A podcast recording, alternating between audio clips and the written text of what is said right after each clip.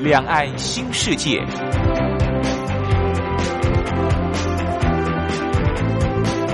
这是一个让您打开视野、胸怀两岸、放眼全球的云端世界。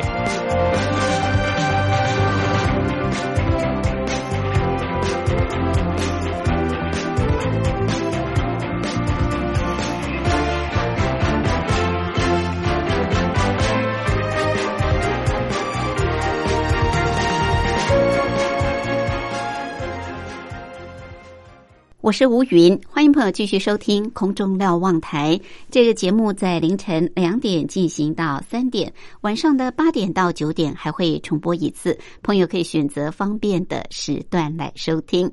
今天是礼拜天，美好的星期天，要带大家出游。现在是正月，所以还算是春天。我们要这个春天正月来出游，到一些庙宇，到一些古迹文化的地方去走走，去拜拜，祈求平安，祈求来年一切顺遂。好，我们今天要走的这条路线，在呃大台北地区，你搭捷运。也就是地下铁就可以到达这所有的景点，非常的方便。我们可以用漫游的方式漫步走，就可以来逛这些重要的古迹文化跟庙宇。另外，我们今天还有一个小单元是铁马百宝箱，主要是提供骑单车、脚踏车要注意的事项，跟大家来做分享。还有，在今天节目最后，吴云也要为我们的听众朋友来传递感恩与祝福的话语。好，我们现在就进入今天的主题单元——台湾逍遥游。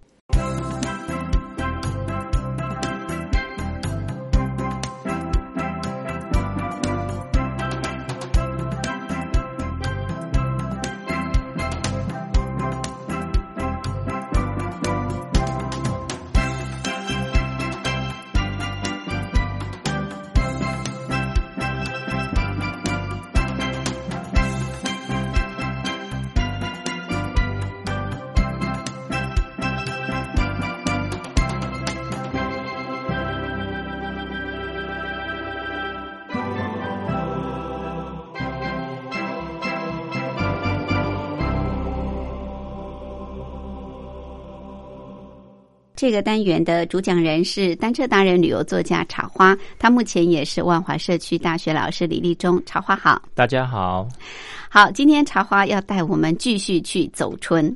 那今天要走的这条路线其实还蛮文化的，对不对？嗯，是文青路线。文青好，老少咸宜。好，这个文青路线当然呃更适合年轻人一起来参与了啊。那我们接下来走的这条路线，其实你可以不用自己带脚踏车嘛，对不对？嗯，不用，有 U bike，U bike 就可以了。甚至你还可以用徒步，徒步也可以哦。嗯，徒步也可以。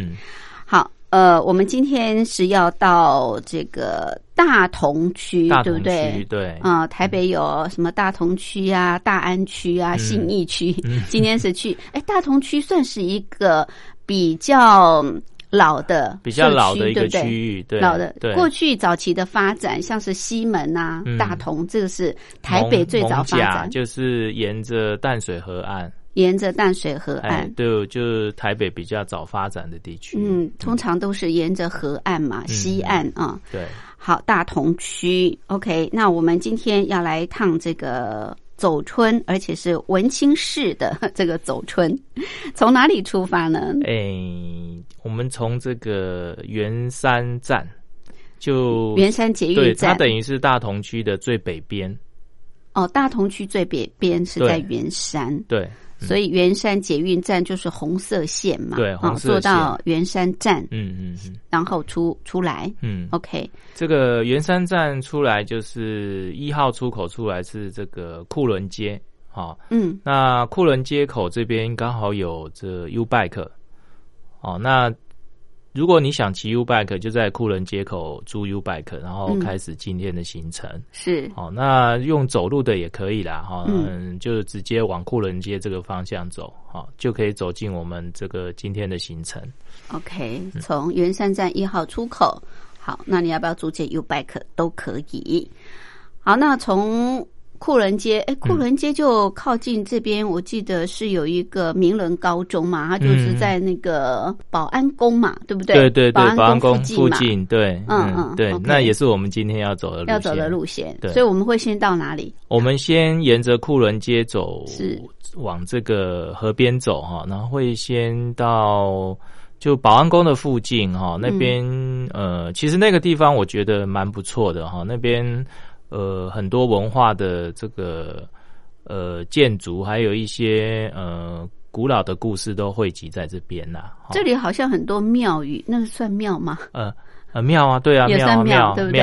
嗯，然后哎，都蛮有历史的。对对对，我们第一个会碰到就是台北孔庙。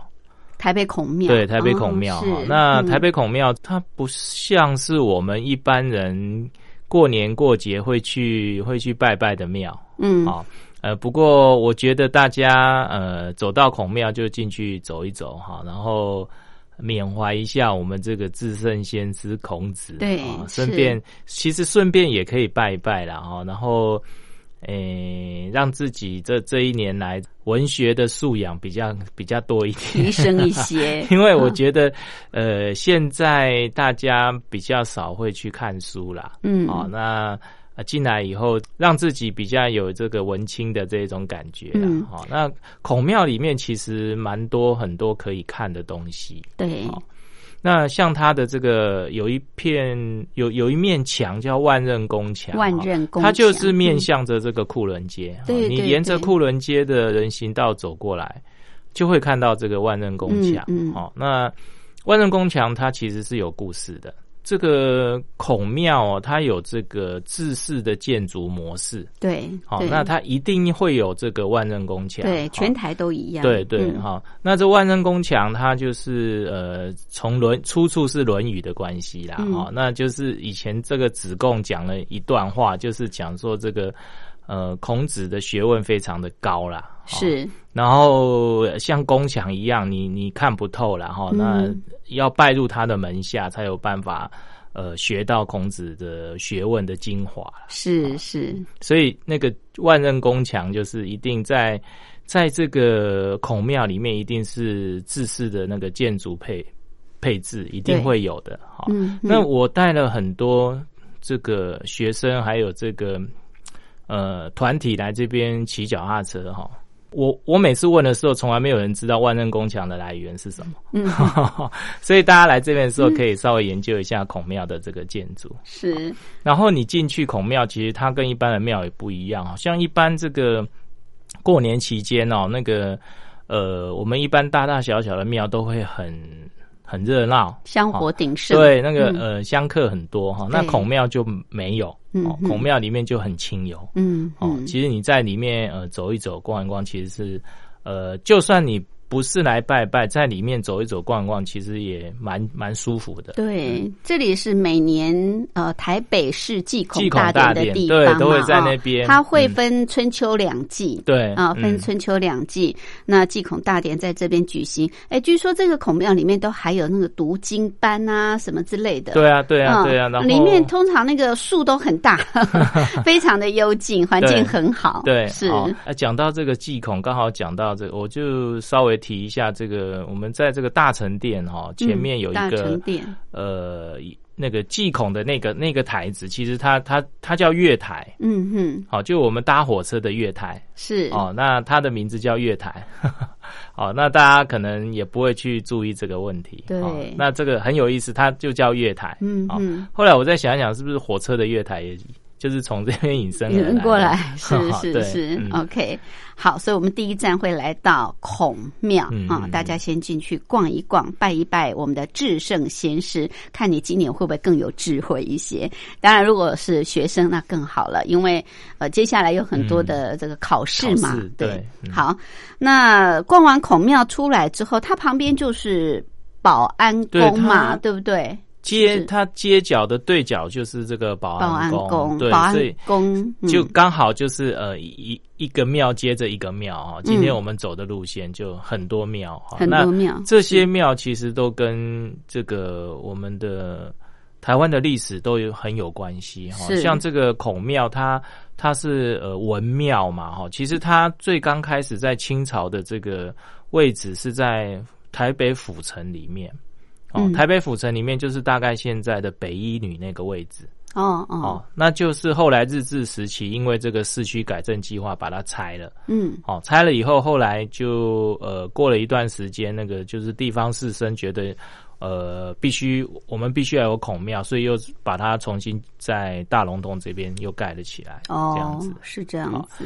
好，那再来就是保安宫。哈保安宫很大耶，比孔庙还大，我感觉。嗯，我感觉它是比较纵深，比较深。对，它纵深比较深。嗯，感觉上两个差不多。差不多。对，那呃，保安宫它就看起来比较古老。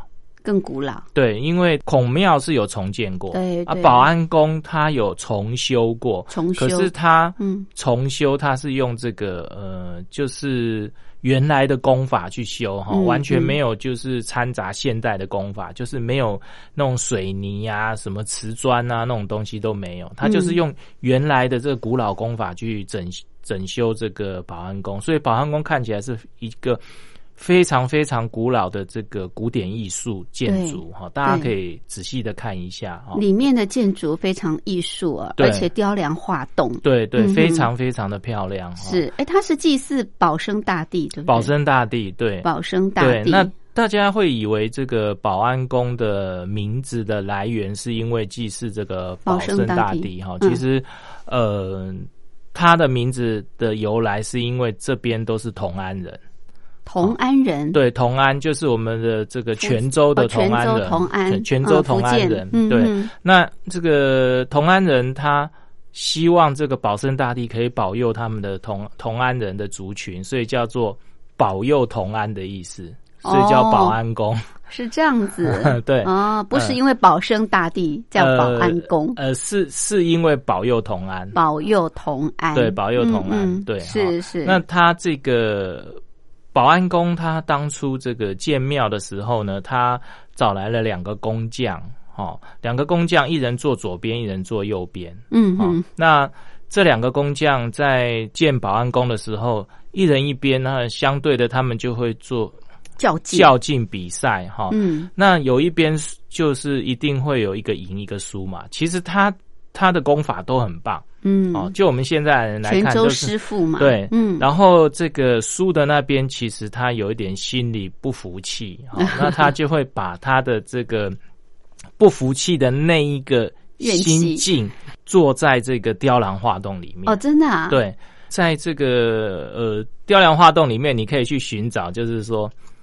他把他的不服气写在那个雕梁画栋里面。哦，他有一句话叫做“好攻守不补接”，不补接，对，就是接衔接的修修补补接接来接去的意思。哦。那那他就把这一句话藏在这个呃雕梁画栋里面，真的啊，可以找得到。对，在这个正门进去的呃上面，我我我有找到一个。那这一次我又找到另外一个，在右边的回廊里面是。那个大概走慢一点，你抬头看会看到一个好攻守不补接。你说在屋檐上面吗？在那个呃，那个应该叫做这，它有一个名词哈，就是我们不是有斗拱吗？对对，还有这个什么垂花吗？是哦啊，还有一个叫弯弓，就是弯弓。对弯弓嗯，哎，他们有的时候翻成叫圆光，圆光对圆外的圆，然后光明的光。嗯嗯，在那个那个那个圆光，它是一个有很。多这个雕塑的那一种里面，它的圆光不是一个就是很平整的哈，它里面有很多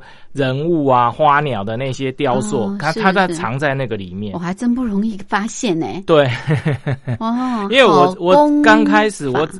我只找到一个，就是正门进去那一个。嗯，啊，后来我现这次在右右侧的回廊里面有看到一个。嗯哼，就好攻守不补接这句话。那他意思就是讽刺对手都是补接的喽？啊，应应该是这样，就是对手都是接来接去修修补补。嗯，那他就是一刀一气呵成。对。OK，还蛮有意思的啊。所以你可以看得出来，他那个建筑啊，嗯是非常的细腻，而且雕梁画栋很漂亮。嗯，这是保安。安宫的建筑，对对，很多人特别来看。不过保安宫这个保生大帝，一般来说，他应该就是呃，很多人是求平安健康嘛。会对，因为因为他在宋朝的时候是是一个医医生。哦，他是医生哦，那他的医术很高明，所以后来被呃被人封成医神。医神，哦，医神，所以他对，所以他等于是医药方面的神明哦，医药方面。那来这边就是呃祈求这个健康，健康是最棒的。嗯嗯嗯。那呃，在保安宫里面，其实他也有供奉孔子。哦，也有孔子啊？对，也有孔子。哦，好特别。对，也有孔子哈，所以这个也算是一个呃。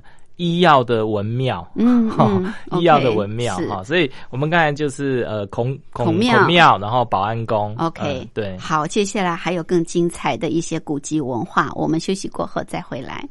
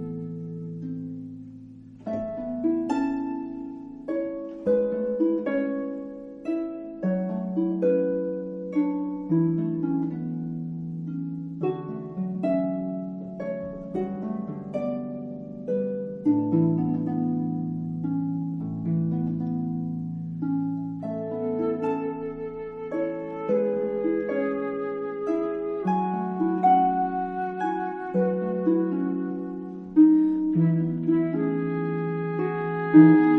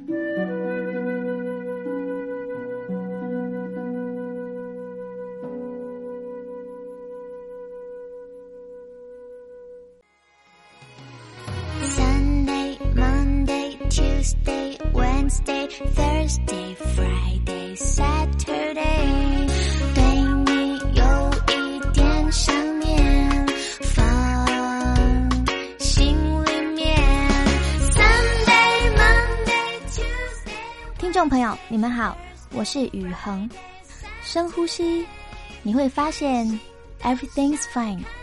收听光华之声的节目，你也可以找到 happy day 的理由。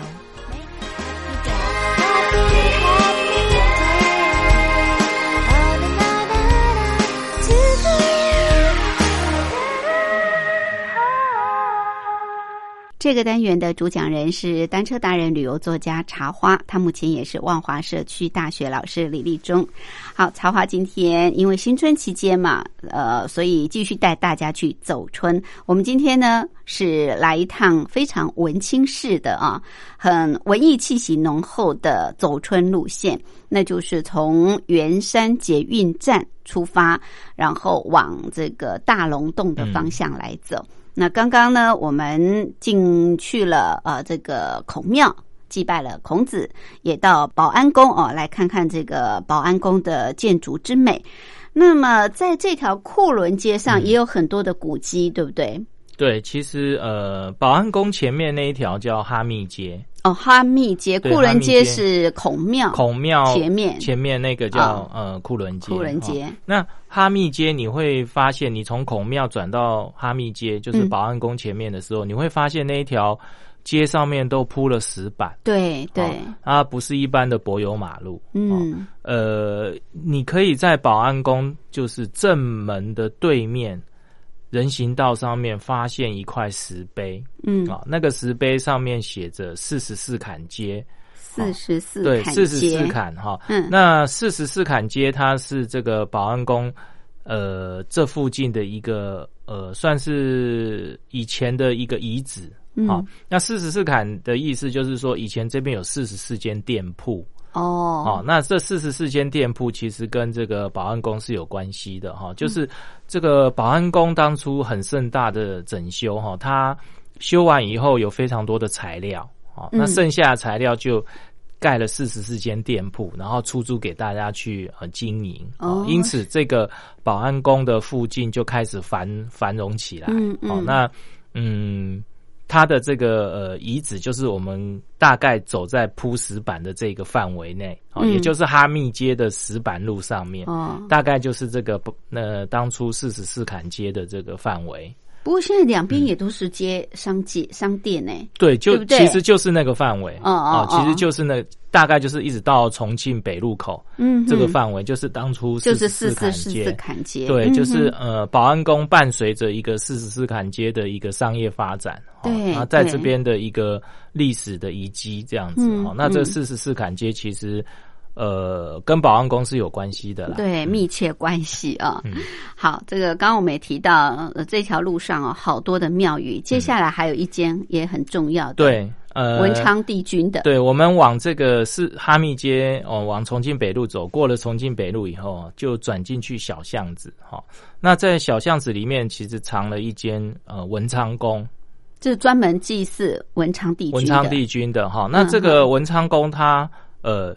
有意思的地方是，它以前是我们台北的素人书院。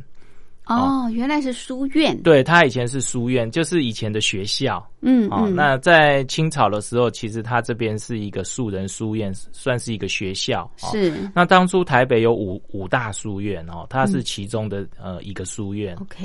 所以这个文昌宫，它除了是文昌帝君的呃。庙宇以外，它也是呃当初的这个素人书院，嗯，所以它是文青更文青，更文青 是啊。那这个地方，它呃很多考试的考生都会来这一间文昌宫里面拜这个文昌帝君，对对，听说对，他们会拜这个凤梨罐头，就是很为什么？呃，会会旺的意思吧？凤梨是旺，还会拜粽子、矿泉水。矿泉水。对矿矿泉水是我后来我发现为什么？呃，我是觉得他们拜完以后拿去这个考场喝的。哦哦哦，OK，增加文思全涌 全涌对，好好，那这个素人书院这边就呃。大家也可以进来哈，拜拜文昌帝君。嗯，那我们一路走了三间庙，其实都是很文青的庙。对，而且都是很有名的啊，在台北。好，所以走过了这个文昌宫，我们就来到了。大龙洞吗？对，我到了文昌宫的巷子一出去，其实已经到河边了，已经到淡水河边了，对，河岸了。对对对，好，那这边是黄河北路。哦，对，好，那这个地方，呃，这个地方它呃藏了一个也是很文青的庙，不过它是家庙。家庙，对，它是家庙哈，就是呃这个陈月记祖宅。陈月记，陈月记主宅。陈月记不是一个人，陈月记是一个呃，应该讲是一个呃商号的名字，商号商号的名字，就是当初这边这个大龙洞地区有一个陈家，嗯，他的这个呃非常的大哦，那他的陈家的这个商号就叫陈月记啊，好，那陈月记里面有一个人。非个大家到大龙洞，或者是你在读台北历史，你一定会读到他，就是陈维英。嗯，好，那陈维英对陈维英，他在这个呃大龙洞跟台北地区是一个非常非常有名的一个文人。嗯，好，那他的学生，他有在这个呃我们的呃刚才我讲五大书院，其中一个是树人书院，对，还有一还有一间叫做这个。学海书院，就是在万华。嗯哼，在万华的学海书院，这个陈维英有在学海书院里面当过校长。哦，然后他也有在其他书院，呃，就是任教哈。所以他他的学生很多很多，那大家都尊称他为老师嘛。对，所以这个陈月记主宅也叫老师府。啊，老师傅对，就是老老师住的地方嘛，哈，也叫老师傅哈。那因为这个呃古迹整建，它的这个呃过程非常的复杂哈，所以它一直停在那边都没有做做整修。嗯嗯，那外表你就会看起来很像一个工地，好，因为它已经很久很久都没有去动它了哈。是那。台湾的古迹，如果你没有整修的话，你就不能随便动它，因为它被列为古迹以后就不能随便动它。对，那你就把它走进去哈，走进去以后呢，它右边有一个类似他们陈家的祠堂，那个有稍微整理，好，那就算是家庙嘛，哈，那你进去看，你就可以看到它从以前一直遗遗留下来到现在的这个他们的这个陈月记祖宅的这个自自式建筑，哦啊，其实是很漂亮。可以去参观，可以可以进去，它整个大门都是打开的。哦，我们以前的这个古时候的房子大院哈，前面一定会有短短啊，那个短点哈，陈月记主宅里面有两根石做的旗杆。一般我们的这就是他是官家嘛，他有中举哈，他是举人。那一般这个官家都会前面都会竖旗杆，嗯，好，可是我们一般的旗杆哈。在古迹，现在台湾古迹留下来都是只有旗杆做，嗯，因为那根旗杆是木头的嘛，对，好啊，一定会坏掉嘛，只剩旗杆做。可是陈月剧祖宅里面有两根非常非常高，嗯，哦，顶着天宫的两两根旗杆，它应该永远不会坏，因为它是石头的。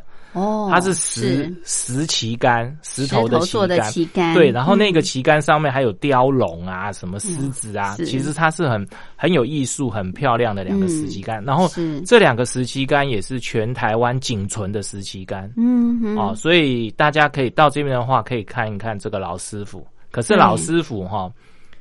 比较隐秘一点，嗯，哦，如果你找到。对，如果没有没有提醒你，你可能就是不会不会看，不会去找到这个地方。所以你是从呃文昌宫的巷子出来以后，是再往右边走大概一百公尺左右，就是你就会碰到老师傅。OK，呃，可是他的外表。看起来像工地，像工地，对，因为它里面有那个临时搭建的那一种工地的那一种临临时的那种但是它有牌匾写陈月记，呃，就在它的大门有两根石柱，然后上面有写老师傅跟陈月记。好，你就看那两根石旗杆就对了。好，那接下来呢，我们再继续往前骑哦，就会来到嗯大家更熟悉的迪化街了啊。我们休息过后再回来。亲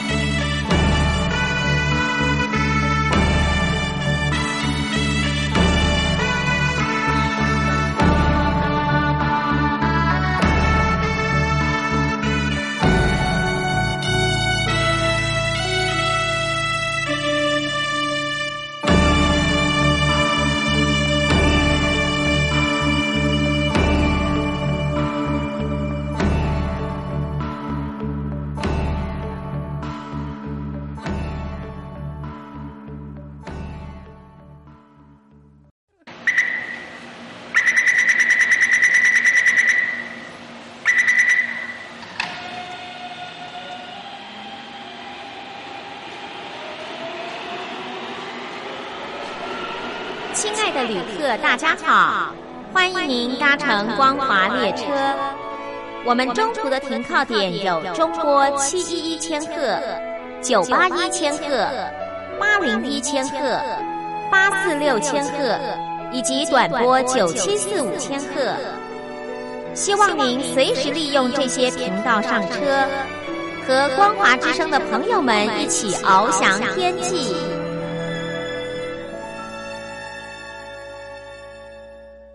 这个单元的主讲人是单车达人、旅游作家茶花。茶花今天特别带我们来一趟走春，而且是文青式的走春啊。那么你可以骑 U bike，也可以用徒步的方式走下来，其实大概半天的时间就可以完成，所以是非常的悠闲，而且呢是很有历史文化的一条这个文青路线，或者是走春路线，从。红色的捷运线啊，在圆山捷运站出来之后呢，往库伦街来走，然后走到哈密街，再走过这个嗯重庆北路，经过了文昌宫。刚刚我们是来到老师傅，也就是陈月记祖宅。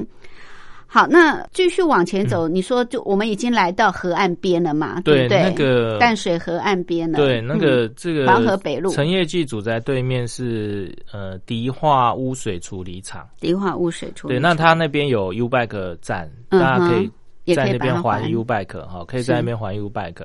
那呃，如果你还 U bike 的话，这个迪化污水处理厂它可以上面有一个公园。嗯啊，那个公园很漂亮，里面种了很多花。哦，那你上去以后呢？其实它的这个公园是在比较高的地方，你上去以后，你可以从这个上面看到。整个淡水河的风景非常非常的漂亮。哇，有这么棒的处理厂，污水处 处理厂，污水处理厂变公园。其实你看不到污水处理厂，它是在地下的。OK，那上面是整个公园。哇，很设计还蛮好的。对，好，那你从这个上面看下去，就是我们的这个淡水河自行车道。嗯，好，是。那淡水河自行车道，呃，有一个小小的遗憾，就是迪化污水处理厂上面它是可以连接到。呃，淡水河自行车道，嗯，可是它的梯子没有这个自行车引道。哦，你如果要这个把自行车进扛要进去自行车道，你就要用扛下来。所以我就想说，建议大家在这个污水处理厂这边把 U bike 还好，还好以后，你就用步行的方式上到这个污水处理厂的公园，是，然后再走这个呃人行梯到这个。呃，淡水河自行车道，嗯嗯，那淡水河自行车道，呃，以前我们都是用骑车的，对，哦，那可以试试看用走路的，其实很棒。哦，嗯，很棒。沿着淡水对，然后我们就沿着淡水的自行车道往这个大道城方向走。大道城啊，就是来到迪化街。嗯嗯，迪化街这是半年货、南北货。过去啊，大家尤其大台北地区的人要采半年货，都会来到迪化街。所以迪化街的这个年货街是非常的热闹。但是现在迪化街好像景象有一点不太一样了，对不对？对，这个迪化街哦，它近年都在。进行文创的改造，文创，所以以前很多这个南北货哈的商店啊，渐渐的都变成这个文创商店哦。那变成文创商店以后，比如说呃有咖啡厅，嗯，哦，或者是呃有米店，米店，对，这个米店也是文创，它算是一个文化创意哈。为什么呢？因为这个它把全台湾。各种米全部都集中在这边，嗯，然后最对这个呃，从稻米的生产到制制成到销售的过程，它全部都会呃把它放在这个店里面做展示，还有解说。哦，所以它也算是一种文化创意，而且它用这个比较新颖的方式。年轻人的方式，哈，来展现这个台湾稻米的文化，嗯，哦，这是是其中一个是米的，哦，那其实还有很多啦，嗯，这一种文创商店它会是开放式的，嗯嗯，那有一些就是变成餐厅，哦哦，变成主题式的餐厅，是，那它变成一个开放空间以后呢，你你进去以后，你以前我们都只能在店铺里面看，对对，它现在整。洞全部开放的话，你可以发现这个呃迪化街的这些商家的这些街屋哈，其实它里面的构造其实很呃很有意思啊，因为这边的房子大概都是三进哈，三进对三进哈，第一进就是商商店店铺，第二进大部分都是天井哦，开天那第三进。大部分都是住家、住宅啊，就是这个做生意的都住在最后面。那中间这个天井做采光、做排水，对。那前面就是做生意。嗯，那那个天井，因为它这边都是两两层楼的房子或三层楼的哈，所以那个天井开口以后还会有一些小阳台。嗯啊，那你你从这个小阳台看出去，那个天井里面是一个小小的花园，是啊，这很有很哇，呃，好复古哦。对，就住起你你感觉住在里面会很有那种悠闲的那一种风风范这样子。对，住在古宅里面那种 感觉。对，那它现在如果变餐厅，你就可以在那个窗户旁边。啊，吃东西或者咖啡，然后哦，你可以在那个天井的对那个阳台的旁边，对，可以在那边吃东西，对，还可以往下看天井，对对对对。然后那个天井里面，其实我上次去一间餐厅里面看，嗯，它那个天井呃外面哈，呃房子外面有一些小小的机关，很有意思哦，还有机关。对我去的那一间，它的这个是用砖造的，嗯啊，那它的二楼。第二进的时候是一个天井，那二楼的这个阳台呢的墙上，它的这个砖会突出两块，那那两块砖上面又有两个洞。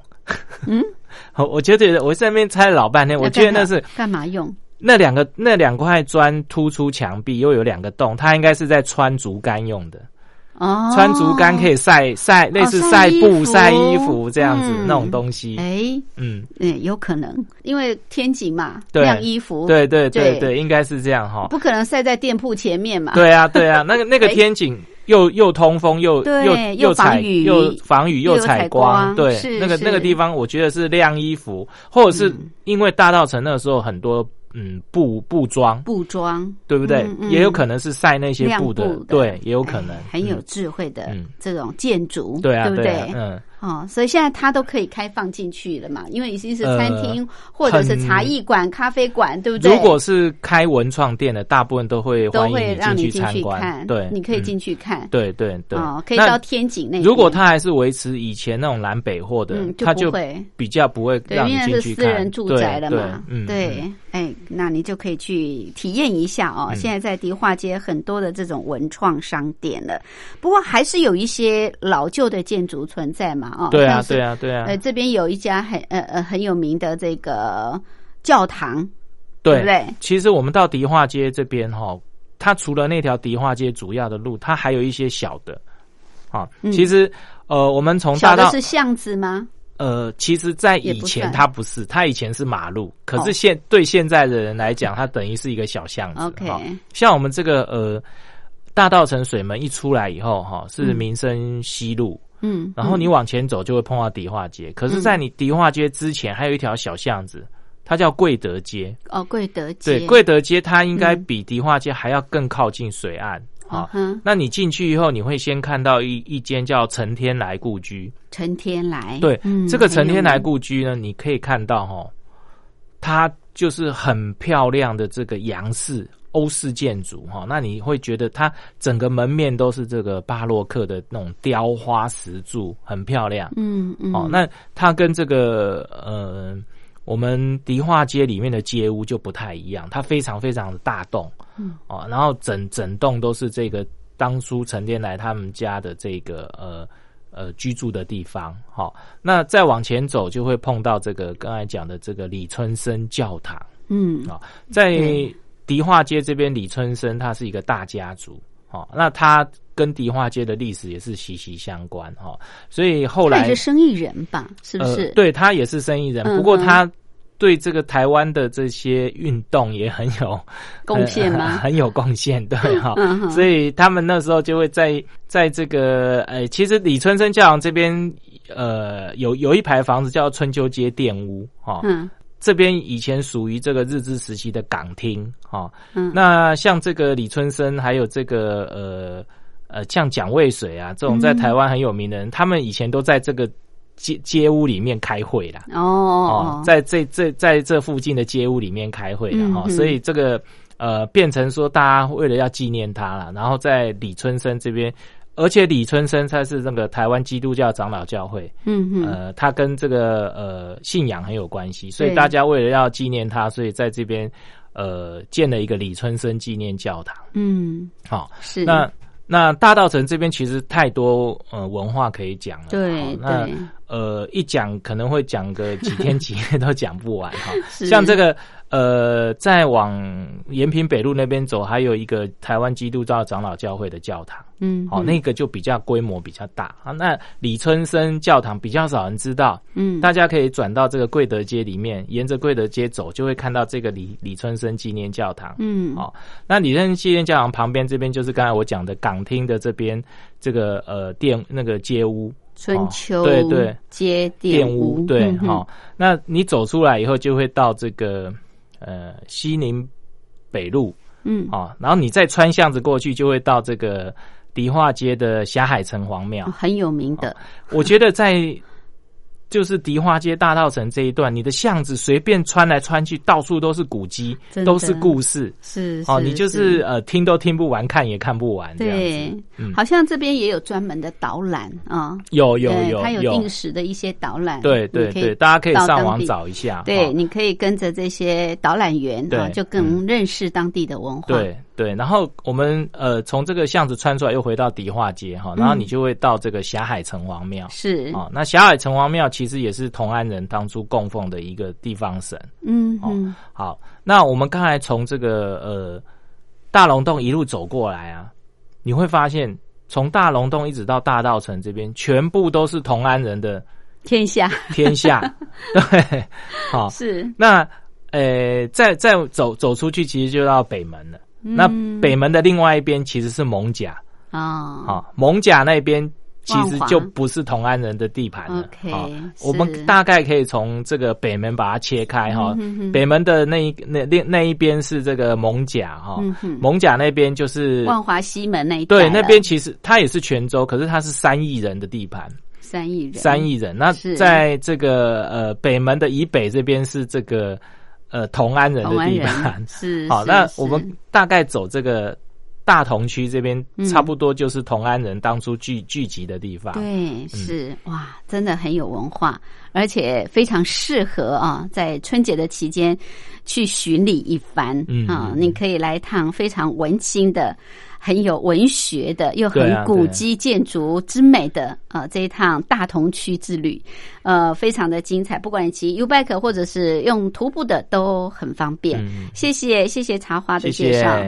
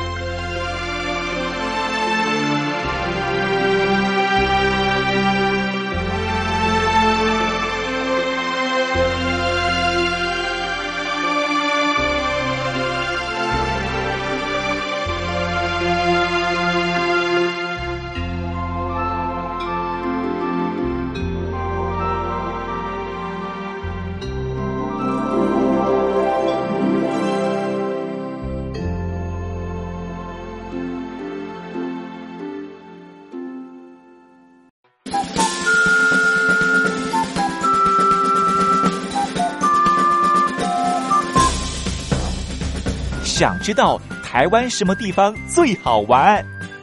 想知道台湾什么美食最好吃？想知道两岸发生了什么大事吗？您想要的，我们都有。收听光华之声，丰富您的人生。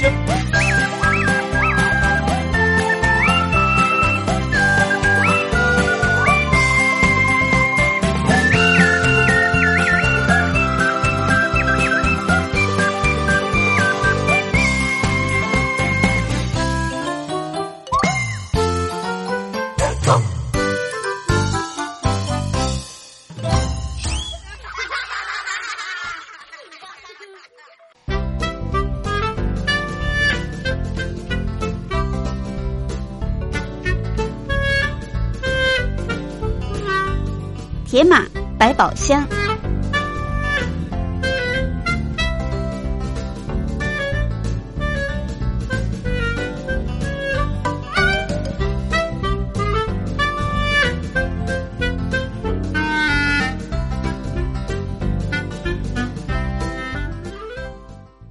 欢迎朋友继续收听《铁马百宝箱》这个小单元的主讲人是单车达人、旅游作家茶花。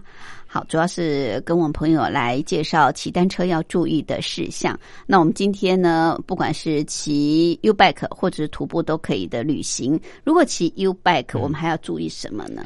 呃，因为我们到了一个景点，我们常常会进去进去那个景点逛嘛，哈，参观嘛，哈。那如果那边没有还车点的话呢，脚踏车其实它还是会有被偷的风险啊。嗯，好，那我们就把它稍微锁一下，会比较可以锁啊。啊，对，那 U bike 你就不用自己带锁了哈，在它的这个菜篮子里面有一条钢丝锁。嗯，好，那一条钢丝锁呢，它可以直接呃从菜篮子里面拉出来，然后绕过你的前轮，哦，然后再。绕到另外一边哈，另外一边有一个呃锁的洞，你插下去，啊，把那个锁头插下去，插下去以后呢，其实它的洞的另外一边是一根钥匙，哈，你就把钥匙转一下抽出来，那个 U bike 就上锁了。哦，是这样子哦，哦，原来是在菜篮子里面的那条钢丝锁。钢丝锁。对，那它的它的锁。嗯，在这个我们还车的时候，不是会插插进去那个驻车架吗？有有两个那个插销的，对，下面有一边是钥匙，一边是洞。好，那你就把这个钢丝锁绕过轮子，插到洞里面，然后把钥匙转一下，抽出来就可以上锁。嗯嗯嗯，那你的钥匙要记得不要丢了，嗯，丢了会很麻烦，嗯，所以你一定要保持好。那你出来的时候再把钥匙插进去。好，再把它转开，你那个钢丝锁再归位回来，对就可以了。哦，这个钥匙一定要保存好，对对，就可麻烦了，就没办法骑了啊。OK，这是 U bike 的锁啊，上锁的上锁的方式，谢谢，谢谢。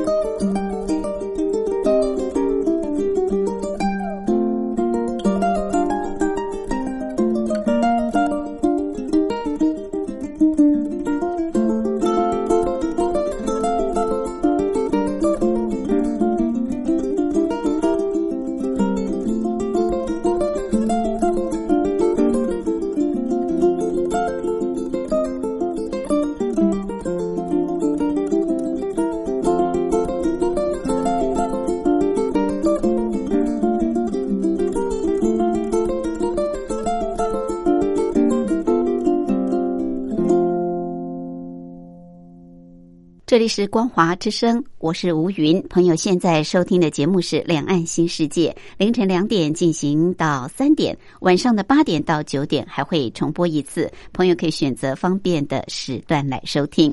好，在今天节目最后有一些些时间，要为听众朋友来传递感恩与祝福的话语。这位是来自福建省漳州市的好朋友方弘毅。弘毅说：“光阴似箭，岁月如梭。”新的一年，二零二零又到了。蓦然回首，跟光华之声相伴多年，在此借助吴云《两岸新世界》这个节目，感谢光华之声各位主持人和节目编播人员辛苦的工作，给大家带来丰富的资讯和最真实的两岸新闻资讯，让大陆听友既广大了视野，又丰富了知识，了解到外面。世界真实的资讯，在新的一年里，祝光华之声各位主持人和节目编播人员新年快乐，鼠年行大运，身体健康，阖家幸福。新的一年再接再厉，创造辉煌。好，这是我们来自福建漳州的好朋友方弘毅感恩与祝福的话语，谢谢。首先要谢谢弘毅对我们光华之声主持群的加油打气，让我们更有信心，在新的一年把节目做得更好。也谢谢弘毅对我们大家的祝福。当然，在这儿吴云也要祝福弘毅和弘毅的家人，新的一年身体健康，一切顺遂。尤其在这个关键时刻哦，更是希望大家都能够平平安安、健健康康。好，新的一年，吴云也希望在两岸新世界能够带给大家更多的资讯，更多在台湾地区好吃好玩的地方。所以也请所有的听众朋友继续的给予吴云支持。当然，您最大的支持就是按时收听两岸新世界，在凌晨两点进行到三点，晚上的八点到九点。进行，也欢迎朋友还有我们弘毅都能够随时随地来信给吴云，呃，提供您宝贵的意见，或者是跟吴云聊聊天、谈谈心、话话家常，都非常的好。我的地址：台北邮政一七零零号信箱，台北邮政一七零零号信箱。口天吴，天上白云的云，无云收就可以。好，节目进行到这儿也接近尾声，感谢大家的陪伴，祝福您平安。喜悦健康，我们下次空中再会，拜拜。